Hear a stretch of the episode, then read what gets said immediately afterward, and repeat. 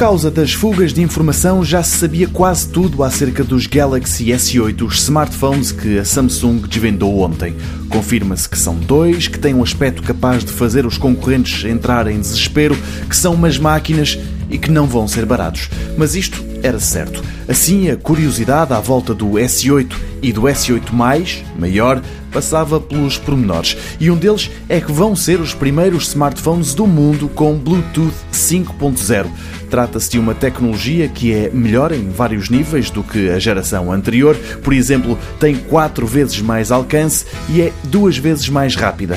É graças ao Bluetooth 5.0 que os S8 conseguem transmitir áudio para dois headphones ou colunas ao mesmo tempo. Mais, ainda no campo do áudio, sublinha-se que, ao contrário do iPhone 7, os Galaxy S8 têm uma entrada para os auscultadores mini jack e vêm com uns feitos pela AKG, que, em teoria, valem 99 dólares. Para além disto, a Samsung apresentou ainda o DeX, um acessório que se liga a um ecrã e aos novos smartphones que faz uma espécie de transformação do telefone em computador.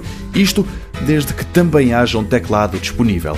Bixby é o nome do novo assistente, a inteligência artificial que vive dentro dos novos Galaxy S8, mas não é certo que ela entenda o português de Portugal. A novidade aqui é que, para além de ouvir e falar, o Bixby usa as câmaras dos telemóveis para ver. Quanto a datas e preços, também já se sabe tudo. Por cá vai estar disponível a partir do dia 28 de abril, mas as pré-reservas nas várias operadoras já estão a funcionar.